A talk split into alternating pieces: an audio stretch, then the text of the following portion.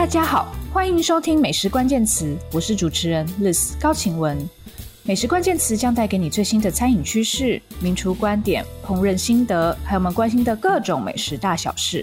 本周继续带给大家海内外餐饮消息，顺便预告一下，明天登场的访谈单元是米其林台北、台中二零二一年特别节目。与我大聊的嘉宾呢，依旧是我的好朋友饮食作家卢怡安。聊这种话题啊，就是要找他一起畅所欲言才过瘾，请大家要锁定哦。那本周也有海外的米其林新闻。米其林官方上周宣布，英国版米其林指南每个月都会发表新的餐盘餐厅，这是怎么一回事呢？其他餐饮讯息包括，西班牙知名的米其林二星餐厅 Disfruta 正在研究怎么去除各种酒类里的酒精，研发出崭新的低酒精餐酒搭配。镜头转到美国，餐饮业者数据显示，美国的大型连锁餐厅在疫情中恢复的能力比独立餐厅要好很多。最后要来看看一位因为染疫而失去嗅觉的意大利美食家怎么坚强复健，并且帮助同样受苦的病人。详细内容请继续收听。首先，我们要来看看米其林指南哦。米其林指南未来将会每个月更新吗？这是英国版的新尝试。那上周米其林才发布最新的台北、台中指南啊，在海外也有新的消息，就是英国版的米其林指南将会每个月更新它的推荐餐厅名单。那根据 Eater 和 Food and Wine Gazette 的报道哦，呃，他们会在每个月的最后一个周三来发布这个新的推荐餐厅名单。那他们已经发表了第一批餐厅名单了，其实就是在上周八月二十五号，上周三。那呃，英国版有七间这样子的餐厅哦，包括苏米在伦敦，Eleven，还有 Big Joe 也在伦敦等等的哦。大家欢迎上米其林官网去看它的 New 新这个这个 Tab 下面的餐厅。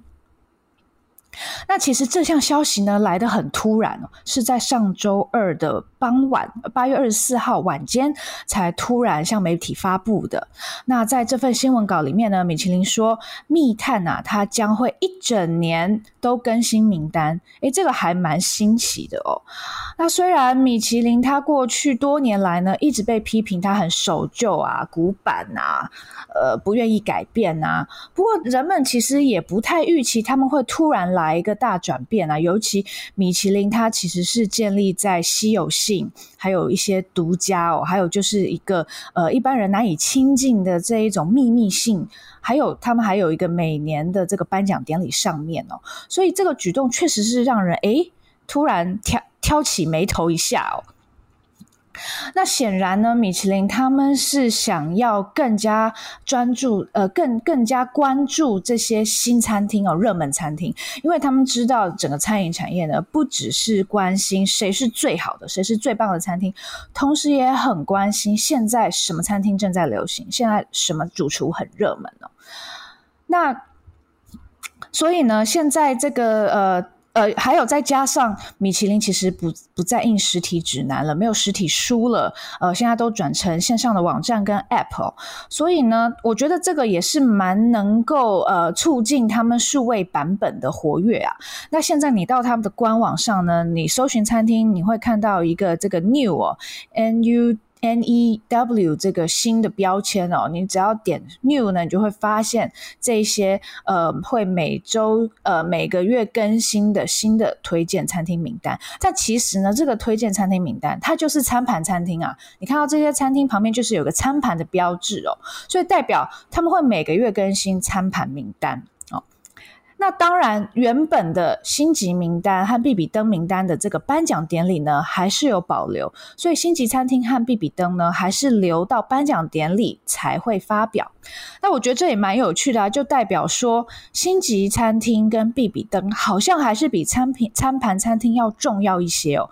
那在这个每月发表的餐盘餐厅里面呢，就未来就有可能会被选为星级餐厅或者是必比登。哦，所以餐盘餐厅比较像是一个大的铺啊，米其林关注的一个大的铺，一个大的资料库。那他们再从中去筛选谁可以摘星，或是谁是落到必比登的范围。那米其林的国际总监 Gwendolyn Pulanek 他就说呢，呃，这个新的措施呢是希望可以加强与美食爱好者之间的连接。那当然，他也不免提到疫情啊。他说，现在这个时时间哦，这段期间还是非常的不确定哦，而且餐饮业的情况很复杂。那他们希望呢，呃，highlight 这一些新的餐盘餐厅呢，而且是固定的发表呢，能够呃。获得更多人的关注啊，也邀请更多人来发现并且支持这个在他们生活中的这些餐厅。那这项措施是不是会逐步推行到各个国家的指南呢？现在你去米其林官网哦，如果刚刚所说，你去点选 New 这个标签呢，你会发现有四十三间餐厅哦，也有的在美国与意大利等等地方，所以不只是那七间。呃，在英国的餐厅而已，所以我相信他们各个地方的密探应该都会陆续进行回报，那就很有趣啦。台湾的状况呢，我们会不会真的就每个月可以去看看有没有什么台湾的新餐厅上榜呢？哦，这这这件事情就还蛮刺激的，但是会不会也导致大家对于餐盘餐厅就相对比较无感呢？诶，也可以观察一下。第二个新闻来看看无酒精餐酒搭配有新方法了。西班牙米其林二星餐厅 Disfrutar 供应去除酒精成分的葡萄酒。那无酒精或低酒精的餐酒搭配，现在的需求已经越来越高了。你可以看到餐厅供应各种果汁茶或无酒精调酒啊，在在餐厅的菜单上。而餐厅还在寻找更多选择，很多客人也是很想念一杯香醇的葡萄酒。那 Fine Dining Lovers 他就引述英国一家数据公司 IWSR 的分析哦，这个分析指出呢，在二零二四年，低酒精或无酒精的啤酒、葡萄酒或烈酒哦，将会呃销售将会成长百分之三十。那主要的国家包括巴西、加拿大、美国和西班牙等等哦。不过，其实对于低酒精或无酒精饮品的需求呢，已经被很多业界人士发现，并且呃呃认为是一个重要的新趋势哦。很多葡萄酒的呃酒商，他其实是正在研发这样子低酒精或无酒精的产品。那餐厅呢，当然他们也继续在研发各种这类的餐酒搭配哦。呃，包括还也有 infusion 啊，或是康普茶啊等等各式各样的选项。不过呢，很多客人其实还是想要喝葡萄酒的。那餐厅该怎么办呢？尤其葡萄酒被认为是最好做，而且传统上是呃最最最适合做餐酒搭配的一种酒。那其实现在也有一些厂商是供应无酒精或低酒精的葡萄酒啦。不过对于餐厅来说，这些选项还是非常有限，所以。呃，西班牙米其林二星餐厅 Disfrutar 的侍酒师 Ruben Paul，他就决定我自己来搞一些无酒精的葡萄酒。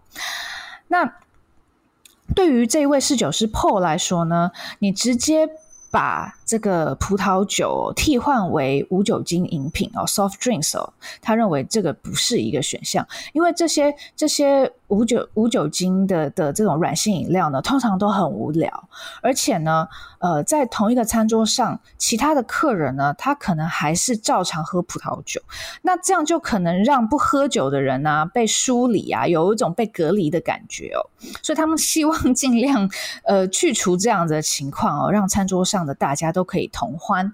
所以他就开始研究，有什么方法可以来去除葡萄酒里面或者是其他酒类的酒精成分呢？并且同时还是认为能够维持这一款酒的特征，还有它的香气。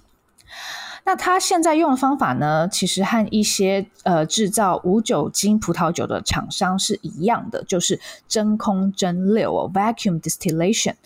那这样子的真空蒸馏方法呢，它并不会造成最后这个酒变成葡萄汁，这样这样子这么无趣哦。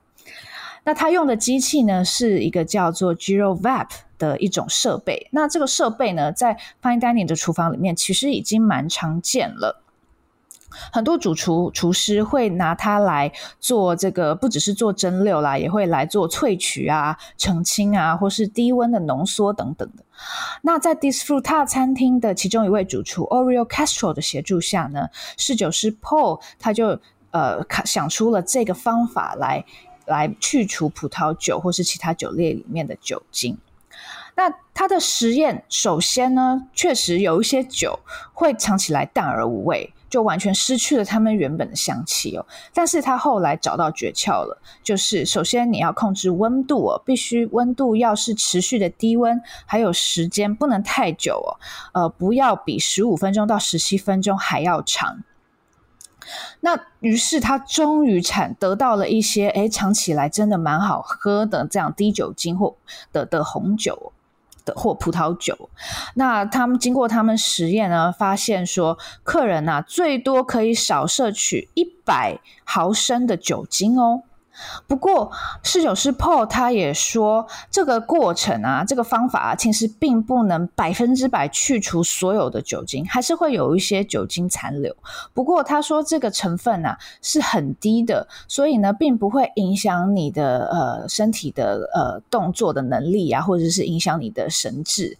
那他是说，如果你要开车，你可以喝哦；或者是说你有宗教理由不能喝酒，你也可以喝哦。那于是呢，Paul 跟 Castro 主厨呢，他们就继续探索其他的酒类哦。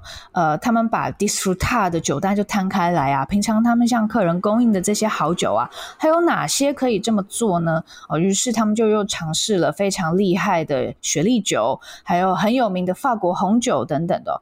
那他们就发现呢，呃，可以得到比较好的结果的酒呢，通常是比较复杂的酒，最好是有陈年过。而而能够保存它它的这个呃一些这个精华啊，还有说它在经过这个过程之后呢，还是能够喝起来是平衡的。那他们也是蛮有科学精神的啦，他们有呃这个笔记啊，是把所有的资讯都放在上面，并且做了很详细的分析哦。针对不同的酒，他们有不同的品尝笔记。那在尝过这么多酒之后呢，他他们下了一个结论，就是红酒通常会比白酒好。那在红酒的情况呢，如果你是越芳香的，然后你的这个酒体是越轻盈的这种酒的话呢，那通常你也会丧失更多重要的特征以及还你的香气。那其实这个并不令人意外，因为酒精它是一个一种很容易挥发的物质，那它也通常能够协助酒去散发香气。所以当你去除酒精以后，当然这样子的酒就比较不香啦。那同时，酒精它也是呃构成了呃一一款葡萄酒里面的酒体哦，还有是它的质地哦 texture。所以你去除掉酒精之后，就像是去除掉一份食谱里面的重要的材料。那当然，最后的成品可能尝起来还是不错，但是和原本的酒或是原本的那道菜就已经不一样了。那目前在 Disfruta 呢，他们已经有供应，就是这样子去除过呃酒精的这样子的酒呢，他们已经有供应过红酒、白酒、雪莉酒，还有一些啤酒以及日本清酒。那目前他们的挑战呢，是想要来制作无酒精或低酒精的气泡酒哦。气泡酒是他们目前的挑战。那他们真的就是呃尝试过非常多来自世界各地不同酒厂的酒啦。那他们经过这个程序之后呢，不会再用原本的酒瓶哦，而是会用一个新的 label 哦，装在另外一个瓶子里面哦，因为他们觉得这样已经经过改造了，就不宜再称它为原本的那个酒了，这样比较尊重，也比较有礼貌。那其实像这样子去去除酒酒里面的酒精来做餐酒摊搭配的的这样的事情呢，并不是 Disfruta 首创。在二零一六年，另外一家非常有名、世界五十家餐厅榜上有名的餐厅 El Cellar de Can Roca，他的呃侍酒师 Josep Roca 三兄弟其中一人呢，就曾经与一个科学家合作来这么做。那当时据说成果是非常美妙的。那回到 Disfrutar 呢，客人们其实还蛮满意这样子的体验的，尤其是他们有的人可能是对酒精过敏哦，或是总之就是有理由不能摄取酒精，那他们喝了这样子的酒哦，诶，认为真的确实是还还蛮能够回到喝原本的那种酒精酒的那种感觉哦。那当然这还是有些争议啦，就有人会说，当你把酒精去除之后。那它还是它还是原本的酒吗？你会不会就是已经扼杀了这个酒的精神呢？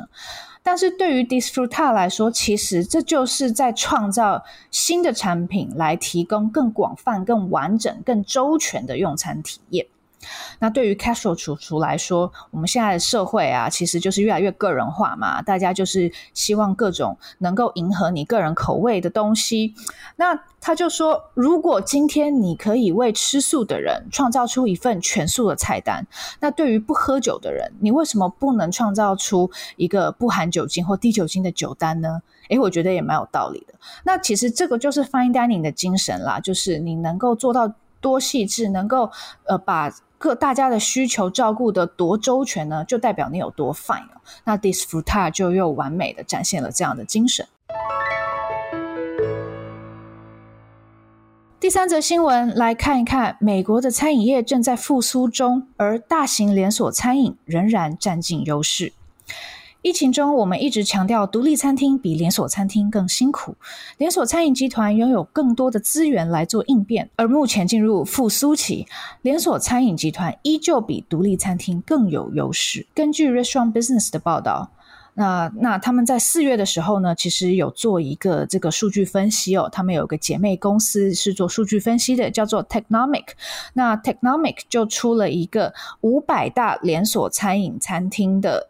报告，那这个报这份报告显示呢，前十大连锁餐饮集团的销售呢是成长了零点一趴，呃，但是呢，所有的五百大的连锁餐饮呢，他们的销售其实整体来说是下滑了百分之八的哦，所以前十大竟然还有上升哦，在整体下滑的情况之下。那这其实并不令人意外哦，因为大的餐饮集团就是有比较多资源来在疫情中求生存。呃，你要得来速可以马上有哦，他们的品牌知名度也很好。那他们的这个客户忠诚计划，还有说这个行动 App 支付与以及订购哦，都马上可以做出来。那当然，他们有更多的财务上的资源资金哦，来来来去投放广告，或者是说研发更多的新菜单、新品项。那今年呢，看起来情况也不会有太大的改改变哦，所以呢，你可以预期这些大的连锁餐饮呢，成长的将会更多。那这个 Restaurant Business 的一位分析师 Kevin Shim，他就说呢，目前确实是大的连锁餐饮集团正在主导引引领美国餐饮业的复苏。那 Technomic 对于这个五百大连美国连锁餐饮企业的预测呢，呃，今年他们预测会成长百分之十四点五哦，相较于二零二零年是下滑百分之八，的的确是蛮强劲的复苏。不过，大部分的成长都是来自前百大企业哦，甚至有些是集中在前十大企业里面。那这位 Kevin 他就特别提到了麦当劳的表现哦，他的同店销售呢和二零一九年比起来呢，今年是成长了百分之十五哦，在第一季。那整个整个产业呢，它的呃，在在上一季的这个两年的中位数的同店销售成长呢是百分之七点六，所以他们就得到一个结论：整个美国餐饮产业啊，真的是头重脚轻。那那一些大型的巨擘啊，他们确实是真的成长比较多。那小的餐厅在下面的独立餐厅呢，诶，他们分到的。的饼就很小。那美国的整个餐饮产业呢，与疫情前的这个呃规模比起来呢，是目前是成长了百分之八哦。但是其实整个餐厅产业也已经产生了很大的变化，就是说其实餐厅变得比较少了哦，而且有差不多少了一百万的这个餐饮从业人员哦，这个数字是还蛮惊人的。所以这些。增加的销售额呢，是来自一个整体来说比较小的、小的、比较少这个业者的一个产业哦。呃，连锁餐饮集团哦，他们在疫情中本来就比较容易扩张哦，那所以现在的销售成长呢，也比较容易来自于他们哦。而且现在还是有很多是来自于外带外送哦。那像麦当劳他们的得来速的销售呢，就从这个疫情前的百分之七十来到了现在的百分之九十哦，这么多。现在消费者还没有完全的恢复到疫情前的外出用餐的这个行为模式呢，是有几个原因的。首先是有的人还在家工作，再来他们也不再像以往那样子会频繁的出差哦，没有去 business trips。那还有就是还是有一些人是对于到餐厅用餐是有疑虑的，所以你会看到一些连锁餐厅，美国的如 Domino's、呃达美乐。好，Papa John's 这些披萨连锁店哦，还有鸡翅的 Wingstop，他们都是持续有在成长的哦。那还有他们是比较能够去呃这个抵御这个目前的这个呃雇佣人才的人才荒哦。其实现在餐饮业因为复苏，他们就开始大举征才，但是确实在那种人才荒哦，有些人是不愿意回到餐饮业工作的，或者是大家都在抢人哦。那连锁企业他们可能比较有资源去征人，所以在在这方面也是应对的比独立餐厅要好。连锁餐厅呢，他们可以预期在接下来数年还是能维持这样的优势啦。那以这个前四大的这个呃汉堡的连锁餐厅来说呢，他们其实都花费相当多的资金在做这个。客户的忠忠诚企划，loyalty programs，还有呃，希望是让客户呃客人能够反复的回来消费。那其实对于独立餐厅来说啊，呃，客人能够持续的来购买他们的食物跟服务，就已经谢天谢地了。那他们其实也顾不到其他的层面这么多了。不过，这这份报道还是说，消费者是比较喜欢独立餐厅的。而假设真的有一天疫情哦可以呃消失，也不要说消失了，就是说我们真的可以和他。和平共存了哦，就疫情已经不是一件事了。那我们可以预期啦，其实独立餐厅呢还是会比较受到消费者的喜爱哦，大家还是会回到独立餐厅。不过就我个人而言，我是一直都是回到独立餐厅啦，我 我没有这个问题。那。呃，对于连锁餐饮企业来说，呃，他们接下来会面对餐独立餐厅的挑战吗？我觉得是以接下来这两三年来说，其实不见得哦。那呃，独立餐厅依旧是在一个比较辛苦的状态之下。那也希望大家哦，呃，看到美国、欧美的报道，也能够回头来支持台湾的餐厅。那也希望台湾的疫情可以一直稳定，让我们一直都能够稳定的出门吃饭。最后，我们要来看一看丧失嗅觉的意大利美食家，他的复健之路是如何哦。我们都知道，COVID-19 的一个症状是丧失嗅觉与味觉。那这件事情如果被美食家遇上了，该怎么办呢？意大利的美食家 Michele Crepa 就这么悲惨，他正面临漫长的复健过程。他也希望能把他的复健经验分享出来，帮助其他和他一样受苦的人。纽约时报最近报道了这位意大利美食家 Michele Crepa 的故事。那这位 Michele Crepa 哦，他的味蕾在意大利的美食圈是还蛮有名的哦。他能够分辨品尝出非常细致的味道。那他会教导年轻的厨师怎么样去分辨帕玛森起司不同的熟成时间哦，甚至哦用不同的牛奶。做出来的帕玛森起司，他也能够分辨哦。那当然，对他来说，去去侦测到这个呃烟熏鳕鱼哦，是用呃松松果松针来烟熏的哦，也不是一件很难的事情。那他也有为意大利很有名的饮食杂志撰写餐饮评论专栏哦。但是呢，在二零二零年的三月十七号那天早上，他为自己倒了一杯热咖啡，结果尝起来。竟然只像是热开水。后来他的嗅觉是有回来哦，他闻得到东西了。可是当他回来的时候呢，竟然变得很奇怪。酸掉的牛奶哦，尝起来 OK 也没问题。那香草的香味呢，对他来说竟然很恶心。然后水蜜桃竟然尝起来像罗勒，这真的还蛮世界末日的。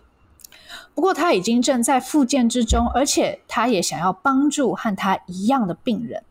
那目前在意大利北部的这个皮亚切萨这个地方哦，呃，是有一群人哦，他们是跟这个大学的实验室合作来来进行复健。那呃，Kripa 先生呢，他就是可以提供一些他自己的经验还有意见哦，给这一群同样的病人。那他其实，在过去几个月呢，正在重新训练他自己哦。那他有这个呃感官分析专家的协助。那这样子的专家呢，通常是要来训练这个呃葡萄酒的酒商，还有松露猎人哦。但是这样子的感官分析呢，目前是来协助重建像 Mr. Kripa 一样的这样丧丧失嗅觉的人哦。那 Mr. Kripa 认为，的确他还有一场一条漫漫长路要走哦。不过他在意大利已经被视为是一个呃美食界坚韧复苏的一个象征哦。当然，大家也希望这个 COVID-19 的后遗症哦能够被克服。然后能够消失，他也因此呢，呃呃，组织了一个复健的疗程哦，来帮助这些人哦。那他他和这个 Tasters Research Center 哦，这是一群食物科学家来来规划这个课程。那他们认为呢，嗅觉其实是和大脑的下丘脑连接的。那这一个下丘脑呢？下丘脑呢？它其实是呃和情绪非常高度相关的。那现在有很多医生呢，他是都建议呃有这样子困扰的病人呢，是可以在家自我训练的。那呃，Kripa 先生和他的合作伙伴呢，就认为如果你能够尽量去回想。一种气味的记忆的话呢，那就能够帮助去重建并且激活被病毒破坏的神经通道。那他们已经有组织了一系列的线上训练课程，有抛出来一些这个教学影片哦。那当然还有这个一对一的个人咨询是可以有这样子的帮助的。那 Kripa 先生他也有在研发一本食谱书，希望能够帮助那一些失去嗅觉或味觉的人哦。呃，因为你的味觉真的完全不一样了，所以这本食谱书也许可以让你重新找回。品尝的乐趣。那这样子的消息哦，就是呃，Cripa 美食家和一群病人哦，还有科学家正在努力复健的这样的消息呢，已经被越来越多意大利的报、意大利的媒体报道哦。那他也因此收到了成千上百的呃人的来信哦，告诉他他也同样的失去了嗅觉，其中包括了。这个身心俱疲的一位米其林三星餐厅的甜点主厨，还有也是很伤心的侍酒师哦。那对于 Mr. Kripa 来说，阅读这些讯息真的是让他被被扯成两半哦，非常心痛。那他自己的这个成长过程呢，也确实是还蛮有趣的，而且确实是有坚强的美食背景哦。那他为什么会走入美食一行？是因为他从小就吃淡而淡而无味的意大利面啊，和超市买的莫扎瑞拉起司，因为他的家庭父母呢是没有办法给他太好的美食体验的。那他直到有一天突然觉醒了，吃到了一一颗番茄。那他后来就疯狂的迷恋上餐饮界哦，他的房间里面贴的不是足球球员的海报，而是意大利各大名主厨的海报。那他在十四岁的时候遇见了他的导师 Luciano Tona，他也是一位教导很多意大利名厨的导师哦。那就在他的指导之下呢，正正式的踏入美食界哦。那在二十二岁的时候呢，他已经是意大利北部一间米米其林一星餐厅的经理了。那后来呢，他从曼什大学毕业哦，就开始从事美食顾问、美食评论，还有呃呃饮食历史的这样子的工作。那他说他其实是一个超级品尝者哦，super taster。那这件事情呢，确实是与生俱来的，就是你的味蕾，你有特别多的那个这个味味味觉的这个这个这个诶诶接受器哦，所以他的味觉是非常敏感的。那直到疫情呢，剥夺了他的味觉。当他在去年九月哦，闻到了他的沐浴乳里面的椰子味的时候，他第一次发现他嗅觉回来的时候呢，他当场就感激涕零哦，大大哭一场，因为真的太煎熬了。那对于他来说，目前的复健还有和这个同病相怜的人一起。这个支持哦，形成一个支持团体是很重要的。因为他说，在他丧失嗅觉的这一段过程中，他感觉非常孤单，所以能够互相支持呢，是一件很重要的事情。那他也和这个神脑脑神经科学家一起合作。呃，这位科学家是在罗马的 San Giovanni 医院哦进行疗程。那这位科学家是说，目前呢、这种美食上的方法、啊、去回想嗅觉呢，其实是对于科学上来说呢，好像不见得有效哦。但是呃，能够唤起更多人对这这个问题的重视是很重要的。那不知道台湾是呃是不是有一些人也正在受这个失去嗅觉味觉之苦哦？那那如果说刚好是餐饮从业人员的话呢，那可能更是呃严重的打击。那希望未来呢，确实是科学家能够研究出呃有效的疗法哦，然后帮助这些人能够回到正常的生活。好的，谢谢大家收听今天的节目。如果喜欢我们美食关键词，欢迎订阅、追踪并分享给亲朋好友，也欢迎留言给我们，更欢迎给我们五颗星哦。也请多多支持我们的网站 Taste 美食家和我的个人平台美食家的自学之路，脸书、IG 都欢迎追踪。大家下周见。